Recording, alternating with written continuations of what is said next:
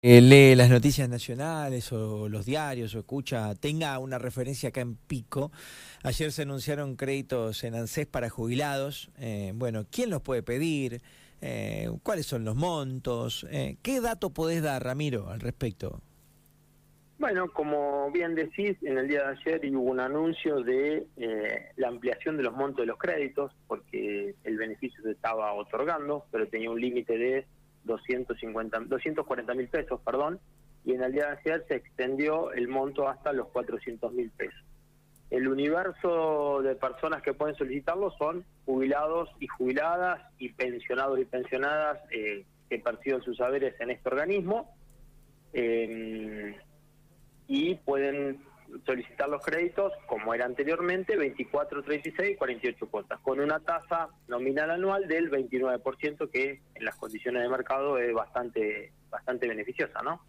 Es así, es cierto.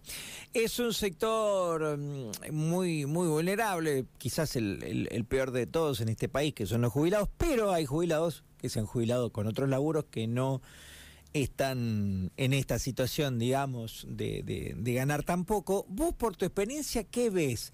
¿Que se saca este crédito para viajar? ¿Alguno lo saca para tapar agujeros? ¿Qué ves o es variado el tema, Ramiro?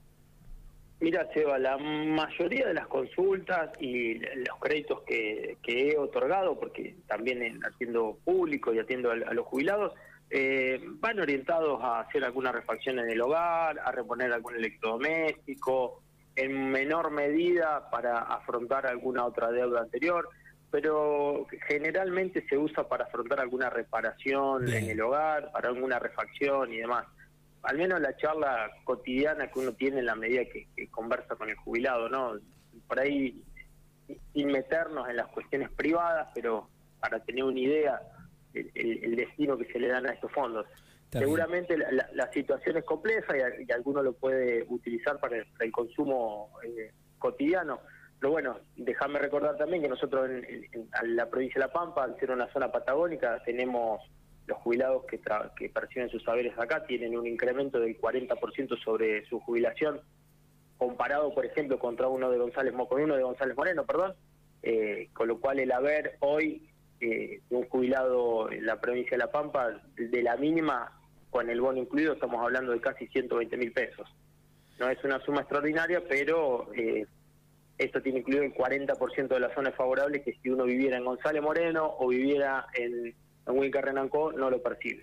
Es cierto, la, la, la, miseria ya sería aún mayor, más complejo para aquel que tiene que pagar un alquiler y demás cuestiones, pero eh, es cierto también que, bueno, hay de todo. Y está bueno esto decir, che, no tengo 400 o no quiero sacar 400 de los ahorros, saco este crédito con una tasa del 29 al mercado, como dijiste recién actual, es conveniente y es una posibilidad para que la gente también haga cositas que quiera hacer en la casa.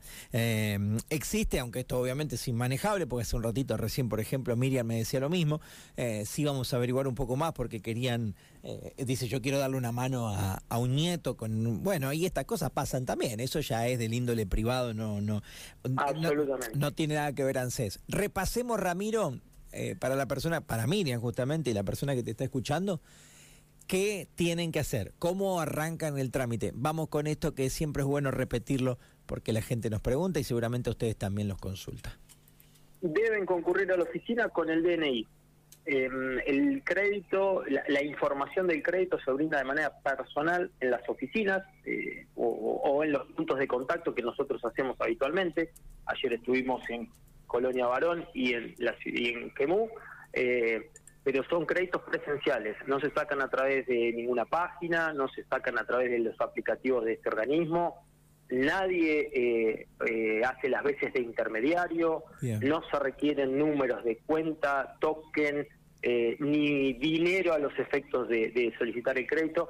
Esto lo remarco porque se va, porque notamos que cuando se anuncian este tipo de beneficios aparecen los vivos de siempre y empiezan los llamados. ¿Por qué? Porque nos vienen a consultar los jubilados. Entonces, esto por ahí déjame remarcarlo bien. No se pide nada y el crédito se tiene que sacar en la oficina. Nadie que le ofrezca algo virtual eh, o por teléfono o por mensaje de texto o por WhatsApp o por cualquier medio es eh, algo que sea de este organismo. Lo están queriendo eh, estafar. Está, está, buena esta repetición porque ya pasó, Ramiro, ¿no? Incluso Pasa siempre, Seba, lo, lo, notamos siempre. Salen estos beneficios o sale algún incremento de haberes o alguna algo que toca el haber de, este sector vulnerable que por ahí no tiene acceso a, o tiene alguna limitación de acceso, los adultos mayores. Eh, esto es algo que tenemos que todos trabajar en, ayudarlos, en integrarlos para el uso de la tecnología. Por ahí les llega un mensaje o por alguna red social y demás donde lo único que se pretende es captarle el dinero o, tratar de estafarlo. Entonces, remarcar que se hace en la oficina, siempre, que no se cobra por este trámite, este es un trámite gratuito, el dinero que uno solicita va a parar a la cuenta donde percibe el haber jubilatorio. Acá no hay, eh, no tiene que venir con la cuenta del sobrino o pasarle la cuenta de un tercero. Usted viene a la oficina con el documento, eh, solicita el importe que quiera retirar porque es el monto máximo, 400 mil, si uno necesita menos, retira menos, hace la opción de la cuota y dentro, a partir del quinto día que uno solicita el crédito, el importe le va a aparecer depositado en la cuenta donde percibe los saberes. Bien. Te hago un par de... No hay intermediación. está claro, te hago un par de la gente. ¿Qué, qué, puede, qué sucede con aquel abuelo que, que no tiene la posibilidad de la movilidad, pero desde la salud, digamos? ¿Hay otra alternativa o sí o sí es estando en ANSES yendo? Eh, bueno, son, circunstancias particulares que tendrá que arrimarse algún familiar y lo evaluaremos, los evaluamos. Porque también también sucede esto, eh, aparecen aquellas personas que son amigos del abuelo y demás, y en eso los chicos están bastante atentos también porque es una política de que tratamos de, una política pública de tratar de que el que decide sea el solicitante del crédito. Después, como bien decía de Mabel o esta persona que te llamó, que ella lo quiere sacar para dárselo al nieto, Miriam. que lo decía en su fuero, Miriam, perdón, en su fuero privado. Acá, el que viene a retirar, el, a solicitar el dinero, que sea el beneficiario y que esté consciente, que, esté, tenga claro lo que está haciendo. Y es, interesante este tema, ustedes lo deben tener en claro, pero muchas veces debe ser también difícil hacer algo, porque vos hablabas del estafador, del delincuente que se dedica a estafar, pero muchas veces el enemigo está en, casa, ¿no? En la familia y aprovechando la vulnerabilidad de la edad de algunos abuelos es un tema, ay, debe ser tan delicado, pero no me quiero meter ahí, no te voy a meter ahí porque tampoco vos, en este caso no, no estás eh, de abogado, estás con, digamos, como jefe de, de ANSES. Pero eh, te quiero preguntar algo. De eso, que... Seba, perdón que no, no, dale, dale. de eso tengo la suerte, o sea, tenemos la suerte que los chicos... Eh, a ver, están bien entrenados, si se quiere. Eh, detectan esas situaciones, se consulta, se indaga, se le pregunta. Eh, la verdad que en eso los chicos que trabajan, los que atienden al público, eh, son los primeros que, están atentos a, este tipo de situaciones y que, bueno, yo lo manifiesto públicamente en razón de que hay charlas cotidianas, decir, che, mirá, quien viene ya vino con otro jubilado, ojo que es tal del barrio, es una localidad chica, nos conocemos, vamos. Bien, excelente. Entonces está muy bueno y está muy bueno que, también la, ciudadanía lo sepa, que, bueno, es un, es un momento complejo, es un sector vulnerable el de los adultos mayores, no nos abusemos, seamos colaborativos, empáticos. Eh, Cristian, te escuche, pregunta si la persona tiene ya algún crédito pedido de hace algunos meses, si se puede pedir este igual o si eso hace es una prohibición, digamos. A ver, hace las veces de ampliación del crédito. A modo de ejemplo, y sin que sea el, ejemplo concreto, porque bueno, cada caso es, particular, uno sacó 100 mil pesos hace seis meses, obviamente quizás le cobraron seis cuotas, cinco, depende de cuándo lo haya sacado, estará debiendo a números redondos 90 mil. Puede sacar el diferencial.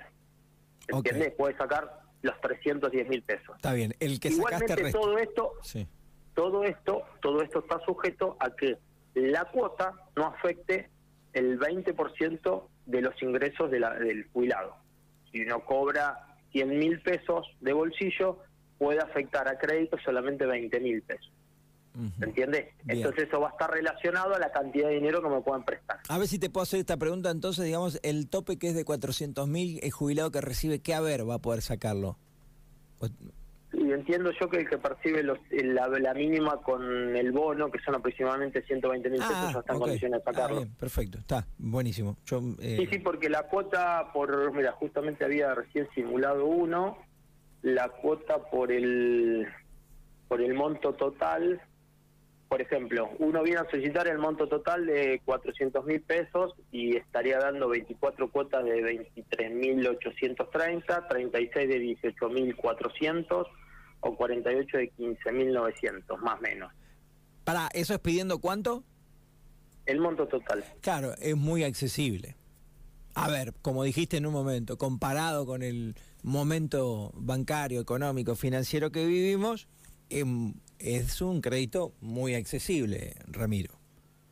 Eh, hay que recordar que la, la movilidad jubilatoria se aplica cada tres meses, con lo cual estas, estos créditos son en pesos, a tasa fija, en la medida que no cambien las condiciones por cambio de gestión de gobierno y demás, eh, la tasa va a ser fija. En pesos. Después la conveniencia la analiza cada uno.